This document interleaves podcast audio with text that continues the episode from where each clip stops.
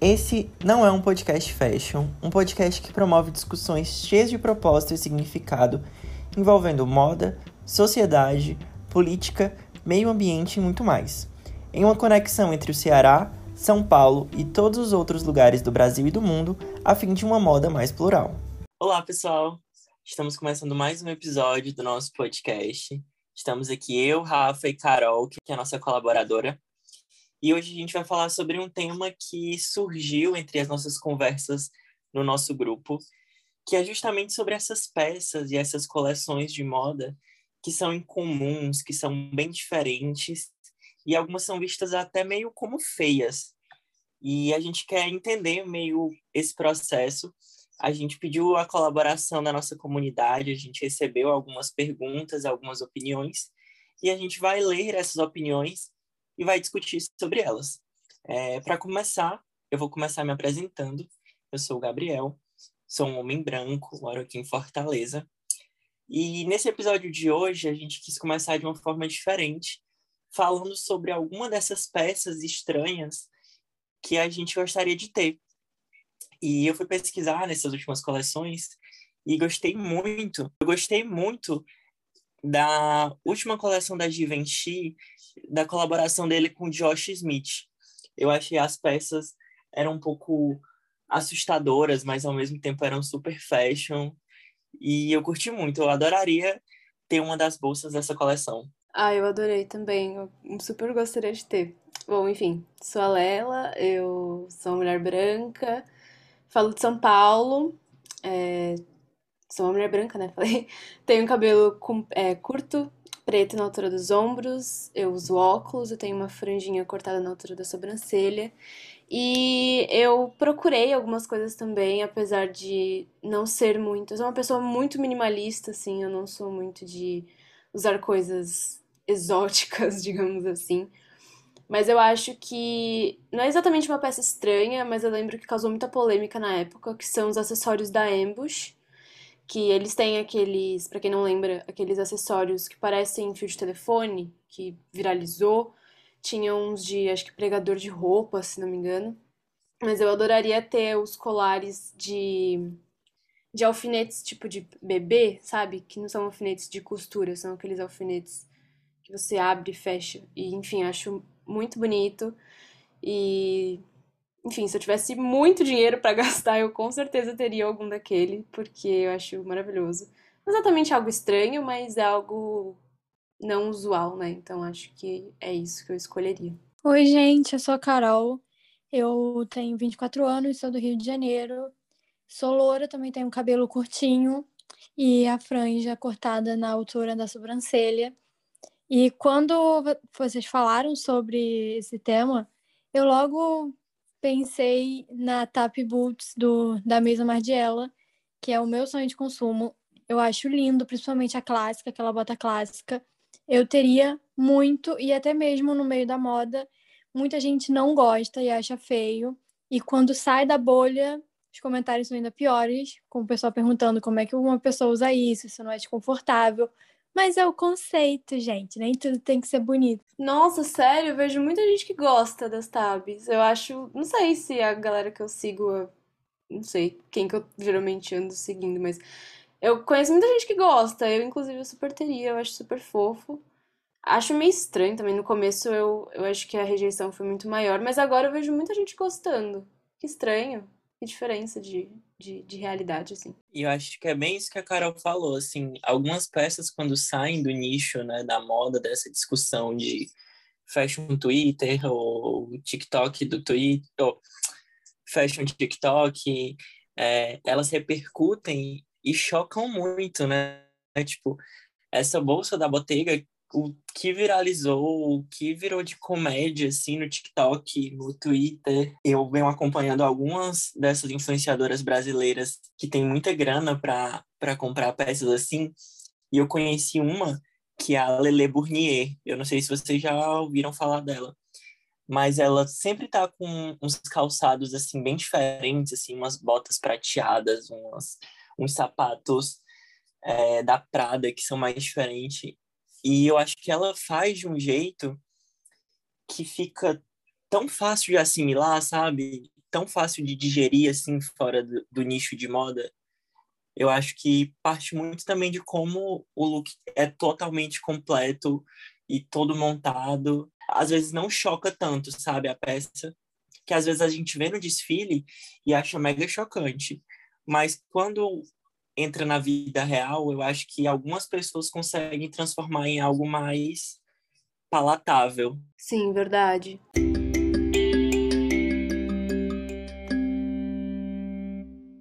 Só um parêntese, a Liana, que também é nossa colaboradora, chegou um pouquinho depois da gente ter começado o episódio. Ela vai fazer a sua apresentação agora e aí a gente continua a nossa conversa. Oi, gente, boa noite. Sou a Liana. É, eu estou de camisa t-shirt cinza. Eu sou uma mulher branca, com cabelo curto, ondulado. É, estou sem meus óculos hoje e estou com um short jeans. Então, a minha peça que eu estava vendo do Scaparelli, que é aquele vestido, acho que todo mundo já sabe qual é o vestido, é aquele vestido musculoso, que ele é rosa, com paetês, e é um rosa um pouco mais fechado. Só que é, ele tem como se fossem umas almofadas, né? Que Sim, tipo, tipo ombreira, né? Tipo isso. Eu achei belíssimo, que é uma das das pegadas, né, que eles estão tentando vir agora, que é da Daísta. Dessas peças da Schiaparelli, eu não sei como é que fala o nome dessa, dessa marca. Schiaparelli. É, né? Schiaparelli, né? Schiaparelli. Porque, tipo, quando a gente fala de moda, a gente pensa muito em tecido, né? E o que eles fazem, eu acho que aquilo não é tecido, né? Tipo, é uma impressão 3D. É isso. Eu acho que é, é almofada mesmo, sabe?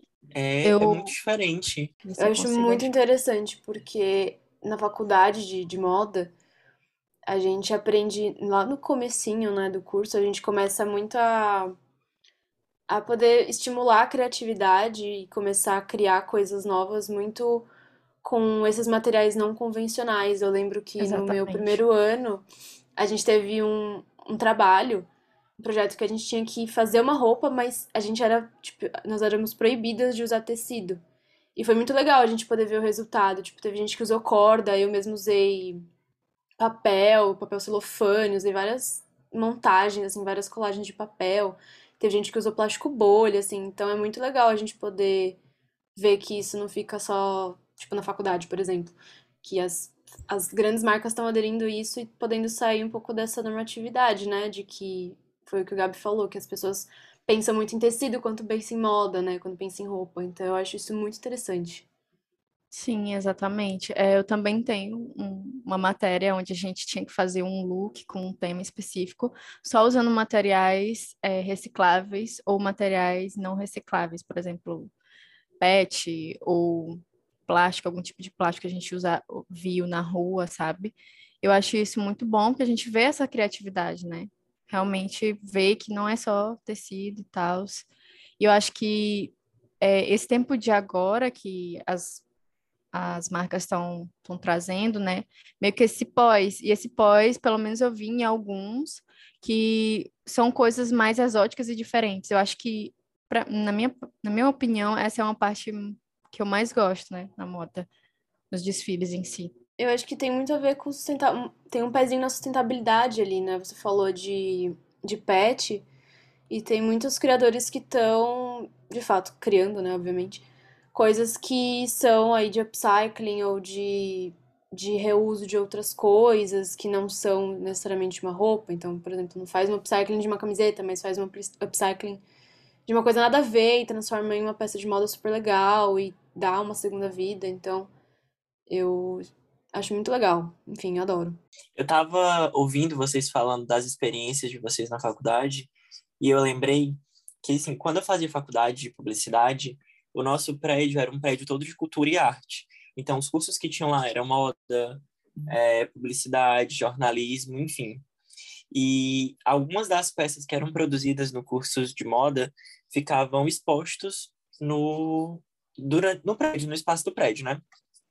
E sempre quando a gente passava as pessoas de outros cursos, a gente estranhava muito as peças, porque eram peças assim realmente não convencionais e eu lembro que muitas pessoas assim tratavam até de uma forma tentando ridicularizar aquelas criações, sabe? Com, com uma certa transformando em piada ou, ou se perguntando onde alguém usaria aquilo.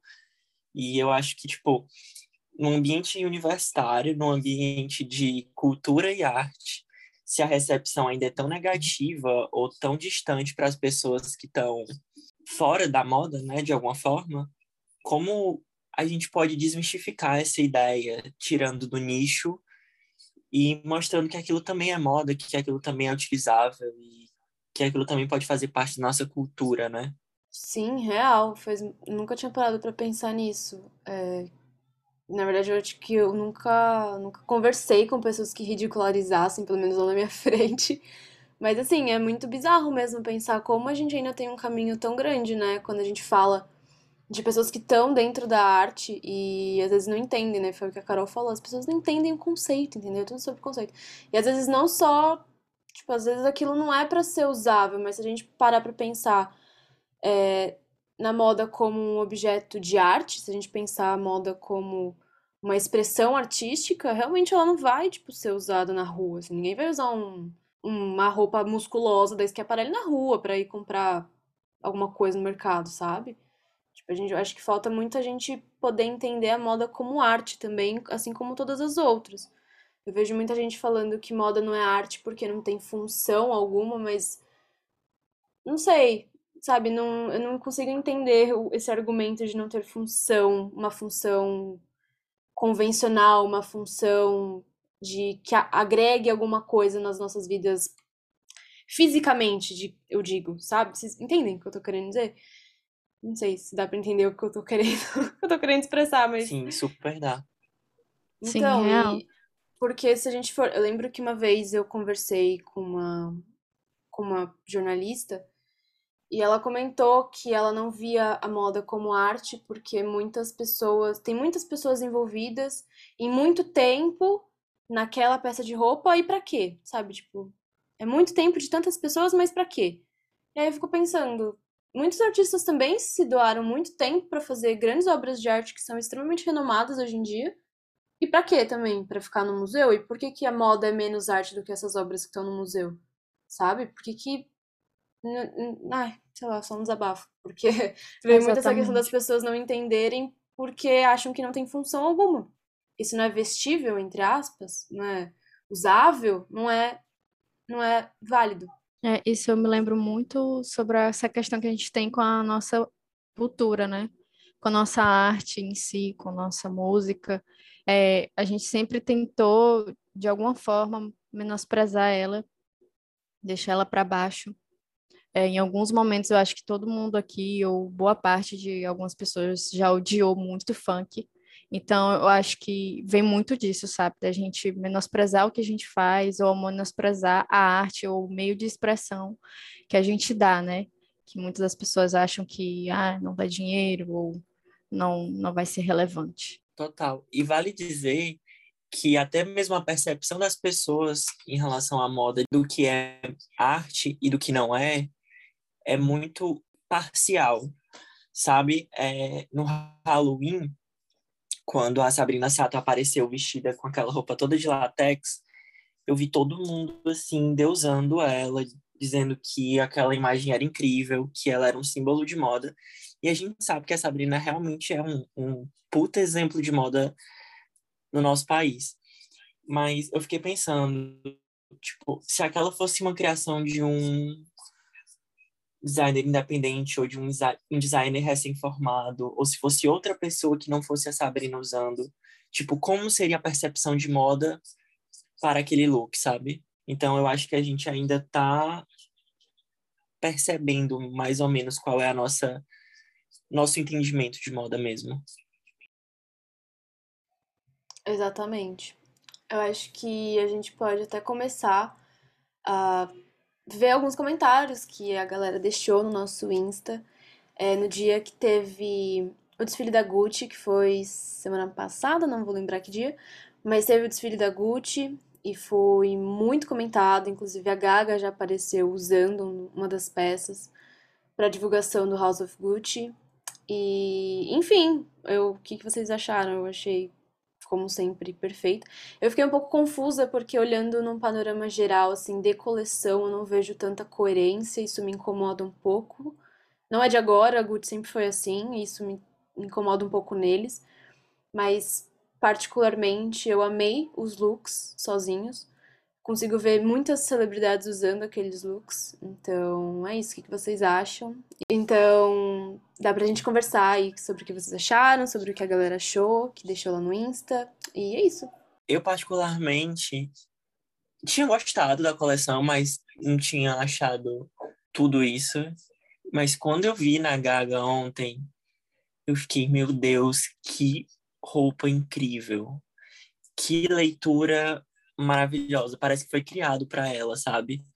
E aí é exatamente isso que você falou. Eu acho que essa essa coleção dá para ser vista em diversas estrelas. E eu acho que caminha muito com o que a Gucci está fazendo, né? Assim, de, de ser uma marca muito querida entre celebridades e de peças muito instagramáveis, de peças que ficam muito bonitas nas fotos. Tanto até que tinha muitas celebridades desfilando, né? Exatamente. Mas eu acho que, que chega justamente nessa questão, assim, de para quem essas peças estão sendo criadas. É, eu lembro até de uma, de uma conversa que a gente teve com uma seguidora que ela perguntava assim, é, para onde vão essas roupas depois, assim, tipo, porque não são roupas que você pode usar muitas vezes, aparentemente, né? Então, assim, as pessoas usam uma vez e depois guarda roupa ou, sei lá, vai para onde, sabe?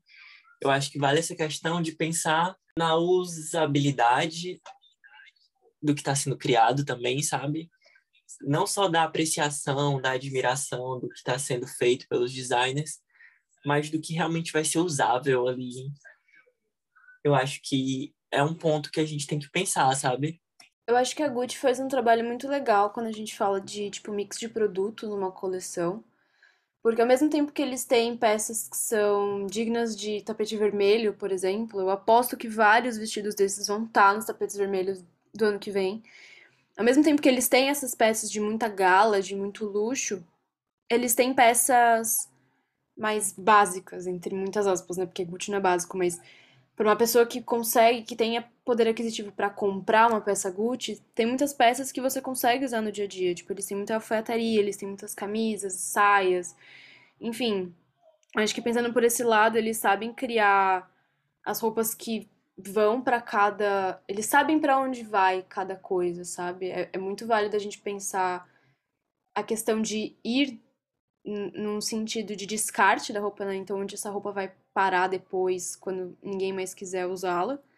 Mas em questões de ir para o consumidor, acho que eles, eles têm isso muito consolidado, sabe?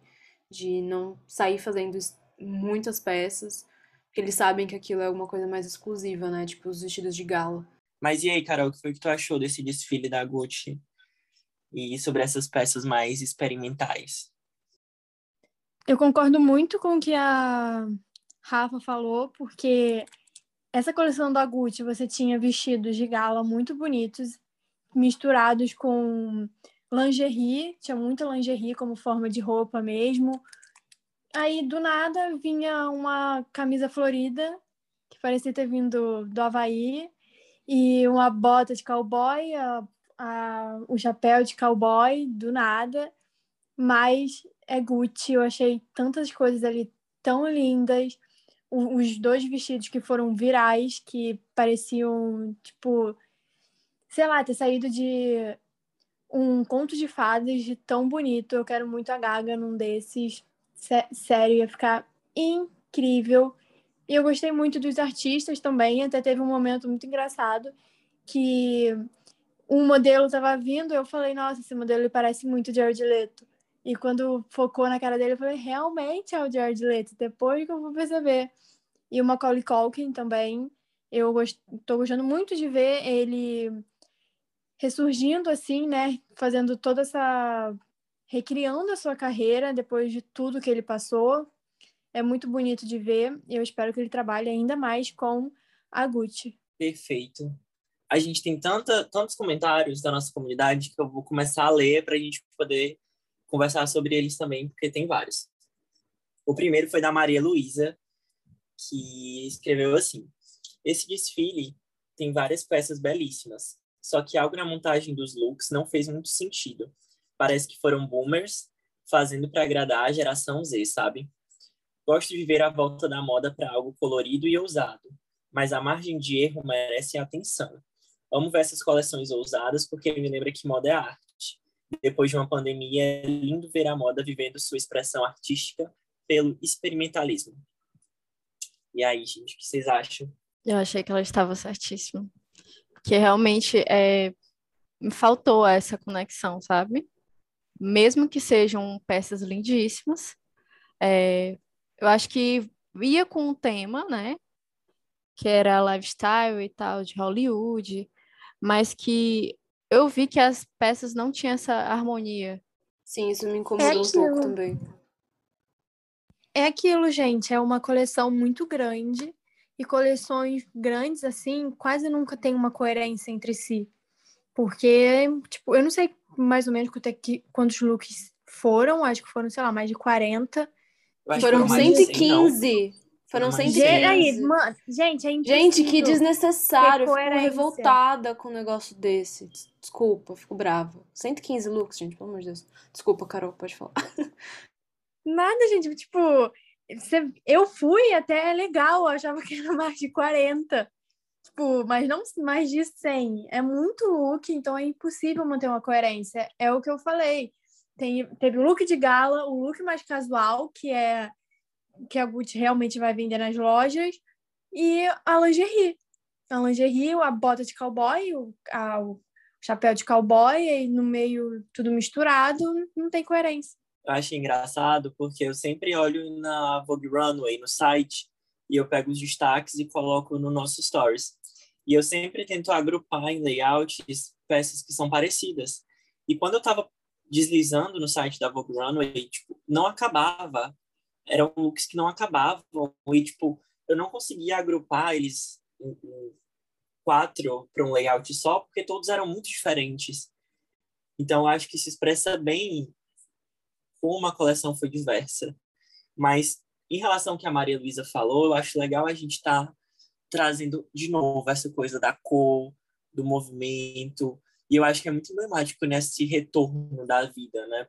Nesse momento pós pandemia que a gente está caminhando, chegando, a moda ter esse impacto e ter essa ferramenta de reviver a arte e trazer uma alegria, sabe? Verdade, concordo. Eu acho que, por um lado, me incomoda muito, eu né, falei para vocês que me incomoda bastante essa questão da do tamanho das coleções. Tipo, de um lado a gente tem a Rodarte, que fez cento e poucos looks com vários extremamente iguais, e do outro a gente tem a Gucci que fez totalmente diferentes. Então, assim, é, eu acho que vira muito essa questão do experimentalismo. Eu acho que isso é muito válido, mas ainda me incomoda demais essa questão dos 115 looks. Tipo, você precisa de 115 looks para experimentar alguma coisa, gente? Pelo amor de Deus, sabe? Eu gosto muito da Gucci, eu gosto das coleções, mas acho que essa coisa ainda me deixa muito revoltada. Principalmente por, sabe, de não ter necessidade alguma deles fazerem tanta roupa assim, porque eles vão continuar vendendo. Eles podem fazer uma coleção de 10 reais, de 10 reais, desculpa, de 10 looks que eles vão vender igual água, porque, tipo, quem compra Gucci vai continuar comprando Gucci. Então, acho que isso é de uma falta de responsabilidade tamanha, sabe?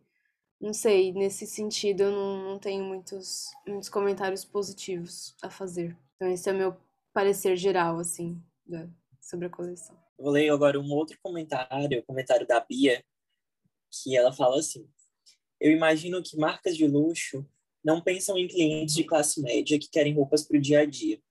Acho que essas roupas são feitas pensando em consumidores de alta classe, que podem usar em eventos de prestígio, que podem exigir todo tipo de extravagância e excentricidade. Isso, para mim, é uma prova de que a moda como arte é extremamente elitista, porque tem chances minúsculas de dar certo fora do mercado de luxo. Ela foi precisa.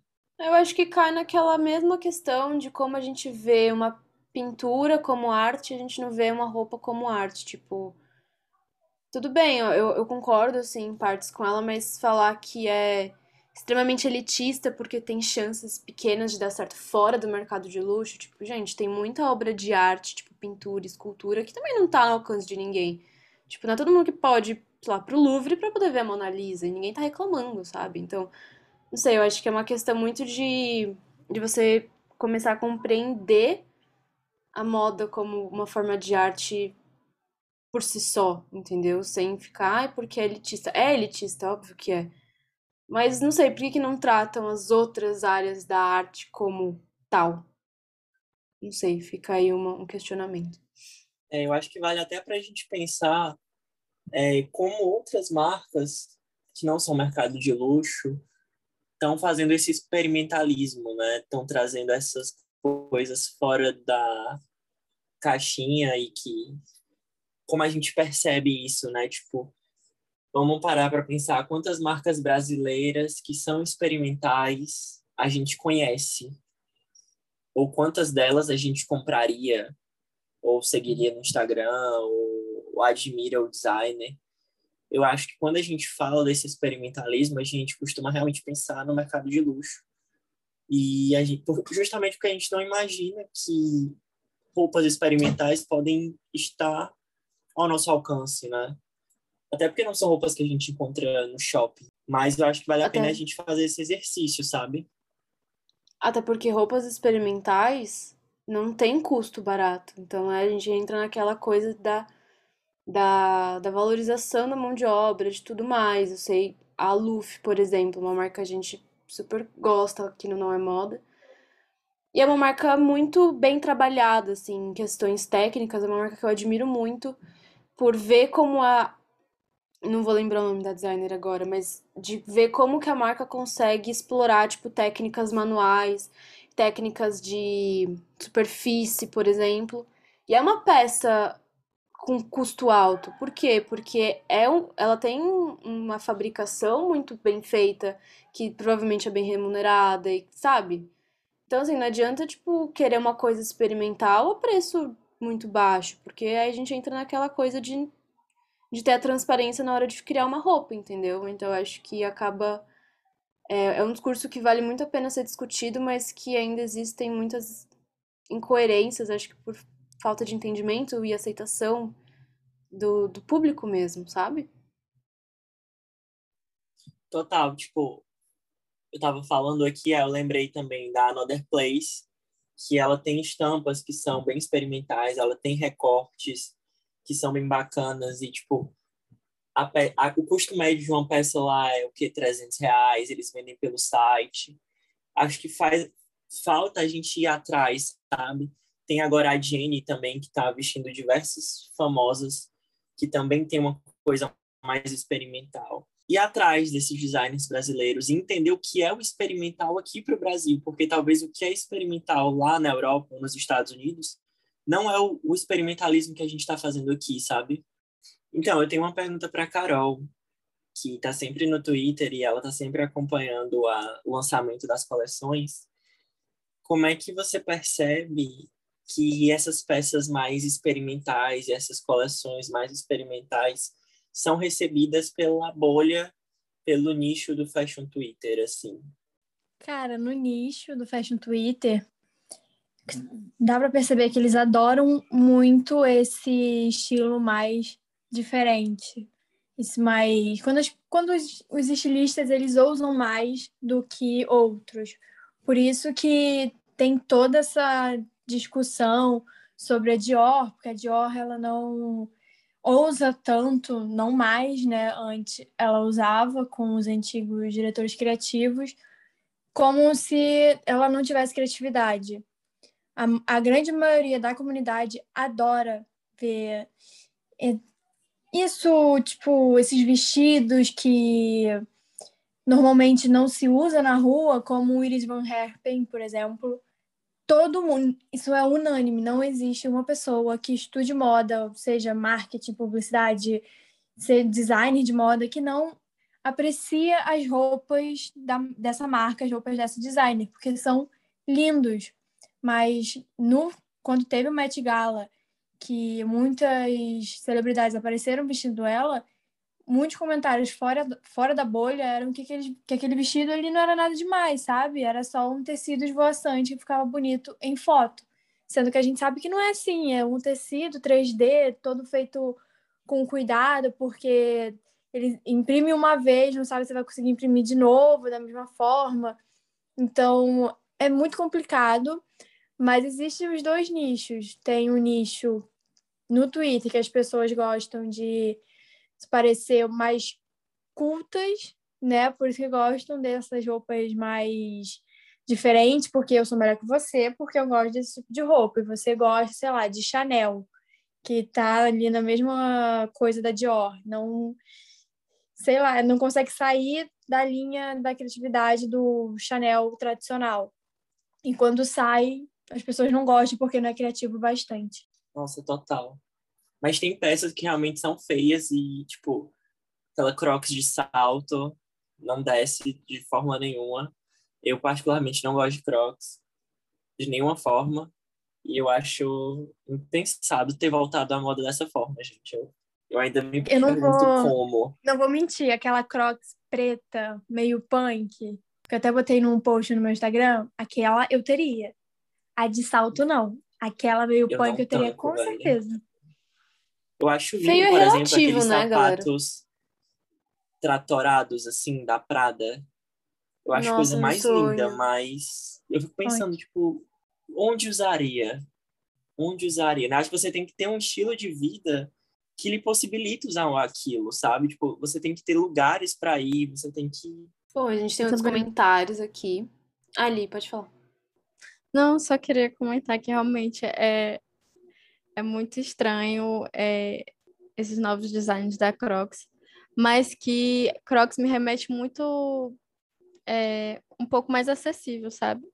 Acho que veio dessa questão de trazer algo que todo mundo usa é, e meio que transformar ele em algo um pouco mais inacessível, né? Mas realmente é muito feio. Também não gosto de Crocs. E essa coisa da acessibilidade tem que ter cuidado, porque também abre muito espaço para o plágio, né? Eu lembro que ano passado, quando teve a sandália da Manu Gavassi no BBB, que, tipo, no começo todo mundo achava horrível, aí da metade para o fim do programa todo mundo achava lindo, e aí quando descobriram que a sandália custava, que acho que era 7 mil ou 15 mil reais, várias outras marcas copiaram a sandália e fizeram exatamente igual, a mesma cor, o mesmo modelo, enfim, tudo igual, para vender de forma acessível. E aí a gente entra num debate, né? Tipo, é plágio ou é deixar uma peça mais acessível financeiramente? É. Isso, isso de sapato, já que a gente falou de Balenciaga e vocês falaram de sapato, eu acho que uma das minhas primeiras experiências no Fashion Twitter mesmo foi quando a Balenciaga lançou aquele Ugly Sneakers, lá acho que em 2017, 2018, aquele branco, que toda celebridade muito. usava na rua. Que todo mundo odiava aquele sapato. Todo mundo odiava aquele tênis, aquele tênis era horrível. Como que alguém pode usar isso? E você ia numas lojas aqui no Brasil, era exata... tinha os tênis exatamente iguais. Na Zara, você entrava na Zara e você só encontrava aquele tênis. Hoje você entra na Renner, você encontra aquele tênis de várias cores. E eu super, assim, me julguem, mas eu super usaria. Eu acho super legal e eu lembro também Eu que... também acho legal. Eu acho, sei lá, eu acho que, sei lá, ele é muito versátil, apesar de ter essa, esse formato meio estranho, meio não usual. Ele, eu acho ele muito versátil e eu lembro também quando viralizou um da fila, que era meio parecido, Sim. assim. Então, engraçado, né, a gente pensar como foi lá do luxo até o mercado esportivo e, tipo... Porque não é exatamente igual, mas eu lembro que muita gente também comparou o da fila com o da, o, o Daddy Shoes, né? E, de certa forma, eles são parecidos, né? Eles têm aquela, aquele solado bem grande, bem, tipo, meio torto, assim, né? Digamos assim. E, enfim, foi um, foi uma, algo que eu lembrei que também que gerou bastante, bastante controvérsia na época.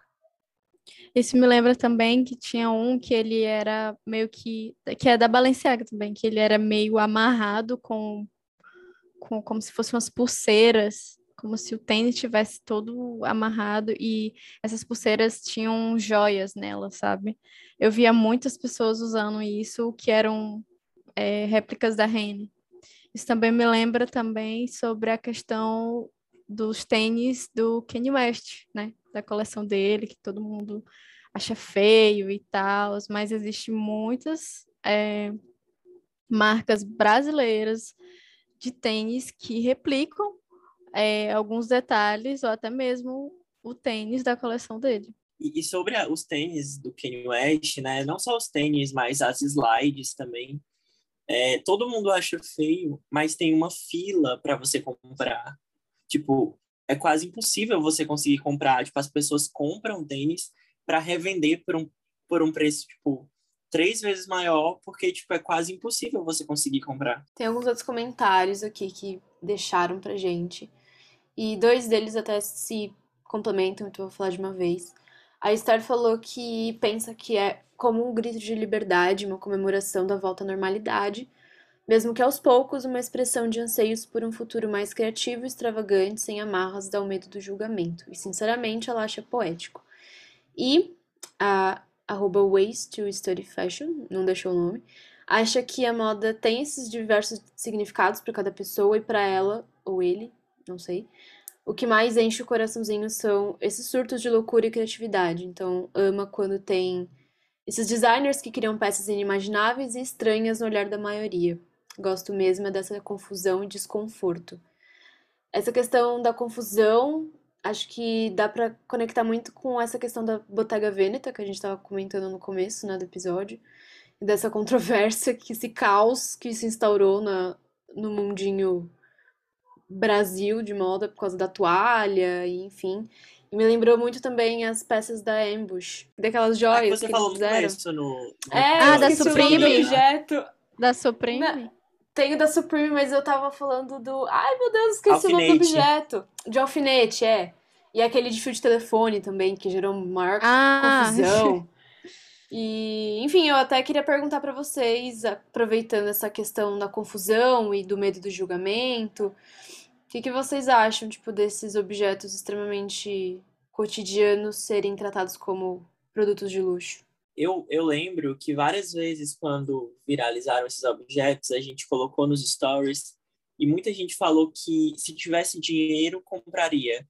Então, eu acho que a questão financeira é muito o que diz para algumas pessoas se elas consumiriam ou não, sabe? Porque muita gente diz que consumiria se tivesse como consumir. Eu Assim. mesma, né, no começo do episódio. Pois Eu é, mesma falei isso. eu acho que é Mas assim, só se tiver muito assim. dinheiro pra gastar, sabe? Tipo, poxa, sou milionária, não tenho com o que gastar eu compro, entendeu? Mas, sei lá, né? Mas só porque acho bonito também, né? Não sei. Acho que tem uma questão muito de, de que as pessoas veem como comprar o conceito da marca, né? Tipo, não sei se a gente, na época, a gente não ficou sabendo se existe algum conceito de fato por trás de um colar de fio de telefone, mas assim, a gente, eu lembro que a gente até comentou no, Não é Moda mesmo, na época, e fez esse adendo, igual você falou agora, esse, essa analogia artística, né, de como o dadaísmo sofreu muito essa, essa crítica de, nossa, mas são objetos totalmente cotidianos e está sendo tratado como arte, como assim? Então, é muito louco pensar, né, como a moda, ela, ela é mutável, né, desse jeito, igual você falou, de de também de ver como as pessoas estão tratando a moda, né? E como essa, esse comportamento em relação à moda também é muito mutável. Então, é muito louco, né? Pensar isso. Tem um outro comentário aqui que deixaram pra gente, que foi o Auri do UO, que ele falou, muitas das vezes, causar estranheza é uma forma de nos fazer refletir o belo e subjetivo. O usual é, é subjetivo. O que você não usaria, o outro usaria amando. É uma questão de senso comum e de senso não comum. As pessoas estranham o novo. Eu acho que é exatamente isso, assim, a gente parte muito da nossa visão particular justamente para dizer o que é bonito, o que não é bonito, o que é usável ou não, o que é moda e o que não é. E eu acho que quando a gente tenta desconstruir isso na gente e na moda como um todo, né, tenta conhecer mais e, e ter uma relação mais saudável com ela, a gente começa a, entender esse, essa subjetividade. E eu acho que isso ajuda até no nosso entender o nosso próprio estilo, sabe? Muitas vezes a gente não usa uma peça ou deixa de comprar uma roupa porque a gente não não tem coragem de usar, porque a gente tem medo do julgamento, porque a gente tem medo de que outras pessoas vejam aquilo de forma feia, né? De forma não entendam a nossa subjetividade. Eu acho que isso é algo que a gente fala desde o primeiro dia de Não é Moda, desde o primeiro episódio de podcast, que é transformar a moda em algo seu mesmo. O seu estilo, a sua forma de se vestir, aquilo que você gosta, a sua própria expressão a partir das suas roupas. E eu acho que essas peças, elas caminham muito nesse nesse novo panorama, sabe? De autoexpressão mesmo, de usar o que gosta, de usar aquilo que você se identifica, de usar aquilo que é subjetivo e que talvez o outro não goste mesmo, que talvez o outro não entenda, mas que tá tudo bem.